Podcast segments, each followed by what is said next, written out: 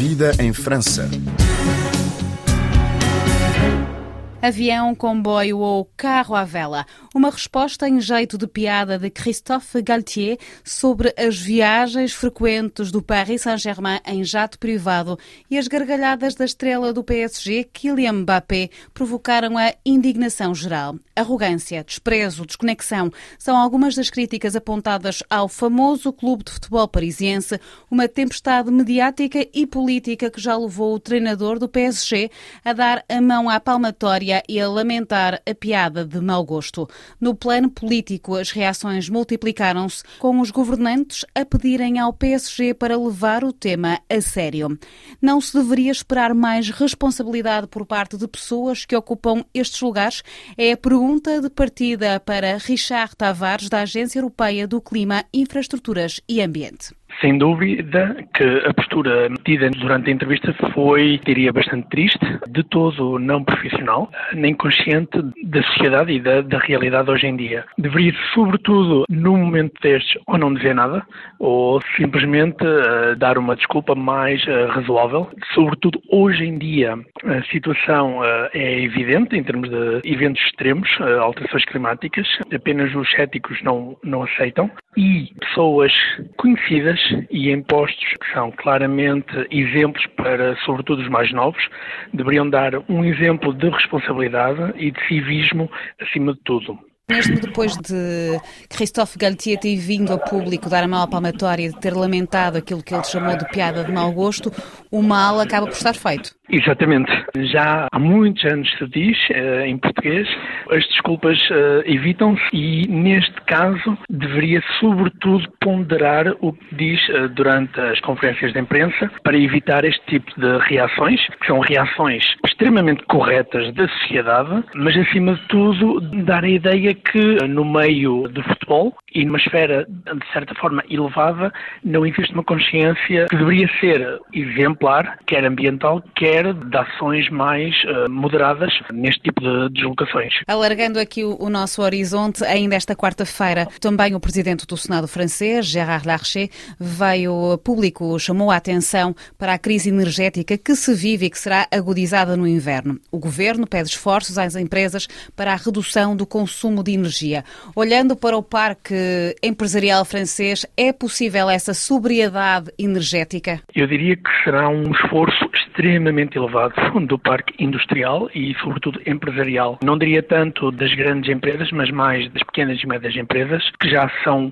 eh, entidades que têm um esforço alargado atualmente, a nível económico e energético. Mais esforços serão necessários, mas pessoalmente eh, não sei se serão suficientes para diminuir eh, o consumo energético como é esperado ou desejado e, de facto, haverá impactos quer na produção, quer mesmo a nível da própria rentabilidade financeira e estabilidade das empresas. Esta sobriedade energética não devia ser pensada mais alto. Não passava também por uma mobilização de toda a população? O consumo, atualmente, nós vemos que nos mais simples jatos, utilizar um smartphone, um computador ou um simples aparelho em casa requer eletricidade, energia, e o consumo tem aumentado significativamente nas últimas décadas. De facto, uma moderação do consumo tem que ser mais larga escala, mas infelizmente no seio nacional e mesmo a nível europeu, a componente empresarial e industrial são, digamos que, o maior consumidor energético.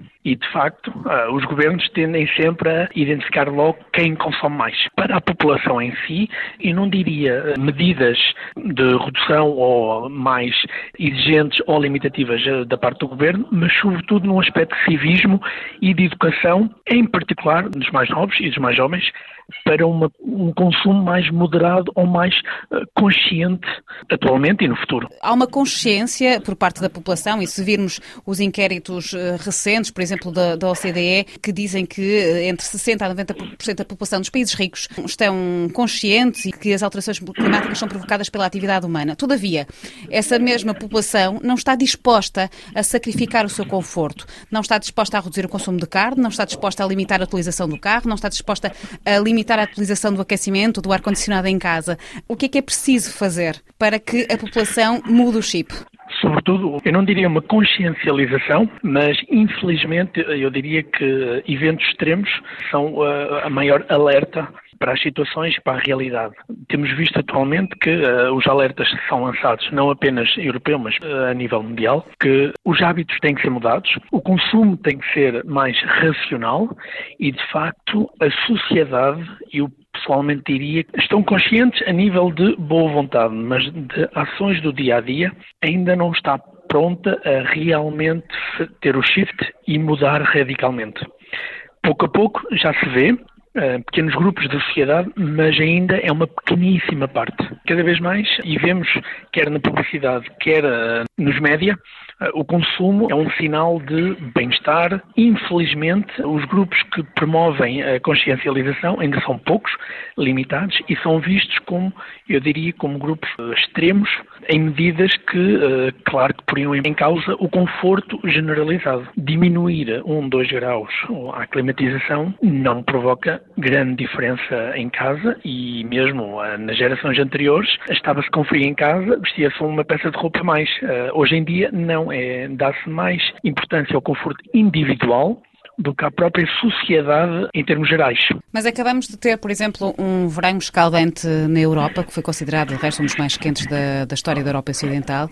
Há o registro também de fogos florestais de grandes dimensões, rios que estão uh, secos ou ribeiros que estão secos ou com baixos níveis de água, portanto, as temperaturas extremamente elevadas. É impossível ignorar que isto é uma consequência do aquecimento global do planeta.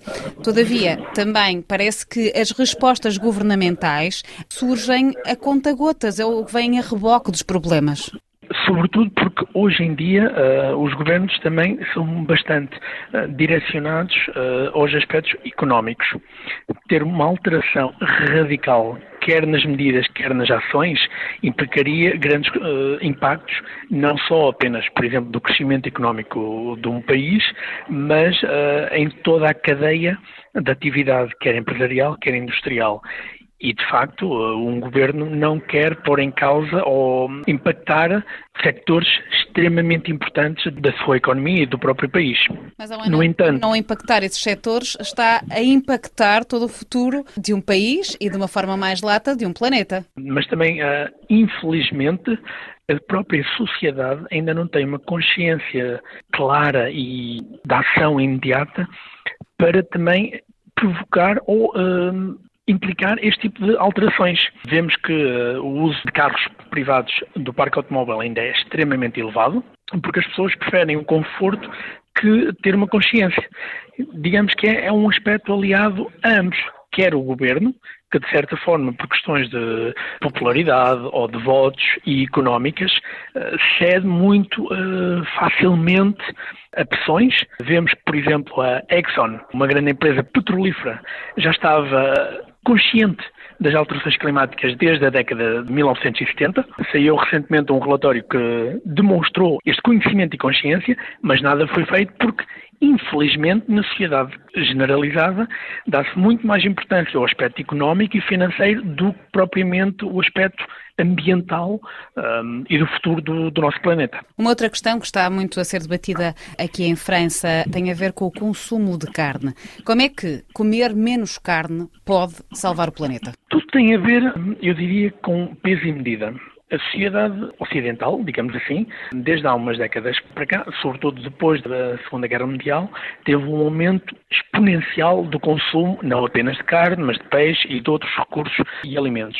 Sobretudo a carne é um tipo de alimento que tem implicações ambientais muito elevadas na cadeia de produção, desde a produção dos cereais até à, à, criação dos animais e mesmo depois de todo o processo. De facto, Hoje em dia, a sociedade, infelizmente, é uma sociedade sobre consumo. E aí, um consumo mais moderado de carne, mas não apenas só de carne, de carne e de peixe, seria um meio que, a médio e longo prazo, contribuiria, de facto, para a redução de emissões. Claro está que esta redução também tem impactos no setor agroalimentar, que depois teria que ser compensado de outra maneira desta diminuição. Com a retirada da carne, eh, portanto, dos pratos, um dos produtos que está, que está na moda é o abacate biológico ou de agricultura intensiva, é um superalimento e é um alimento que é rei nas mesas veganas e nas mesas vegetarianas.